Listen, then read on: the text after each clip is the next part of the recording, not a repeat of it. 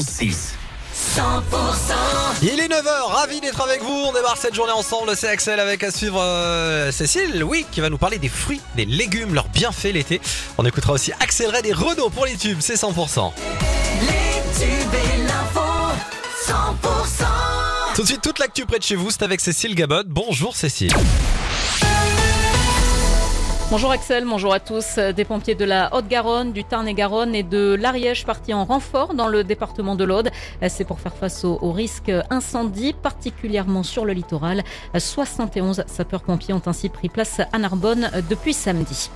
Beaucoup de tristesse et d'émotion au club de rugby féminin des Suricates dans le Tarn-et-Garonne. Ombeline, l'une des filles membres de l'équipe, a perdu la vie dans un tragique accident de la circulation.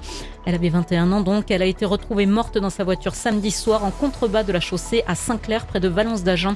Cette étudiante pratiquait le rugby depuis trois ans au sein de l'équipe des Suricates euh, du club né de l'entente entre Moissac, Castel-Sarrazin et Valence d'Agen.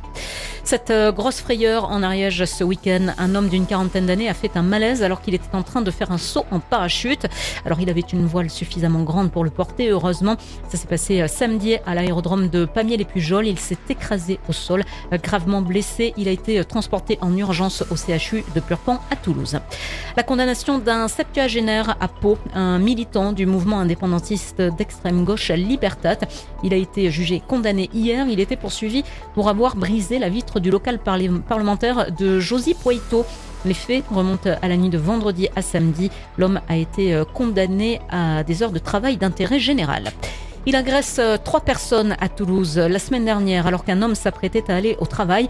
Il a été approché par un véhicule. Trois personnes étaient à bord. L'une d'elles lui a demandé une cigarette avant de l'insulter et de le frapper.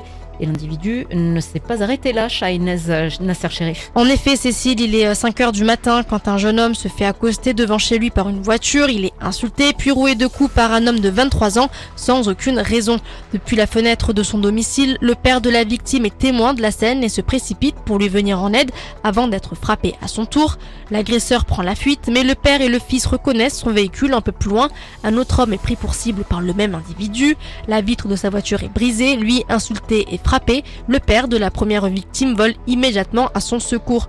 Connu des services de police, le mis en cause alcoolisé a été interpellé puis placé en garde à vue et déféré ce vendredi. Le père et le fils, quant à eux, sont en arrêt de travail. Merci Shainez pour ces précisions. Il est décidément trop fort. Léon Marchand vient de remporter le titre honorifique de meilleur nageur de la compétition. À seulement 21 ans, le Toulousain a quasi tout raflé au championnat du monde de natation au Japon. Trois médailles d'or au total et en plus donc ce titre honorifique. Merci d'écouter 100%, la suite du journal avec Cécile Gabod. Une belle performance à Pau pour les basketteurs français.